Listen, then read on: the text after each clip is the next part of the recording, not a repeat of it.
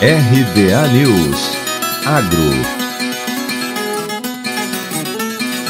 Os altos custos dos fretes marítimos, que aumentaram em média 170% em 2021, chegando a 500% em alguns casos em junho, e a falta de containers impactaram as vendas externas de arroz no primeiro semestre. Esse cenário resultou em um recuo de 41% nas exportações do cereal de janeiro a junho em relação ao mesmo período de 2020. Já as importações aumentaram 60% em igual comparação. Os números foram divulgados pela Associação Brasileira da Indústria do arroz, a AB Arroz, com base em dados do Ministério da Economia. De janeiro a junho, segundo a AB Arroz, o Brasil exportou 475.962 toneladas de arroz base casca, contra 953.334 toneladas no igual período de 2020. Os principais destinos do produto brasileiro no primeiro semestre foram o Peru, Holanda e o Senegal. O diretor de Assuntos Internacionais da Abia Arroz, Gustavo Trevisan, disse que o alto valor do frete marítimo e a indisponibilidade de espaços nos navios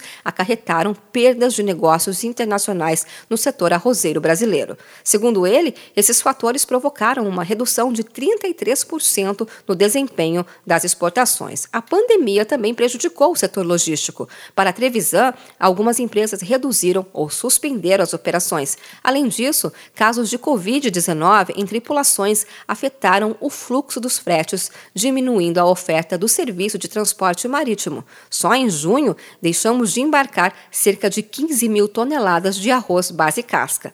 No primeiro semestre, as importações de arroz somaram 571.775 toneladas. No mesmo período de 2020, o país importou 461.157 toneladas. No mês de junho, o Brasil exportou 70 40.206 toneladas do cereal base casca e importou mais de 86 mil toneladas.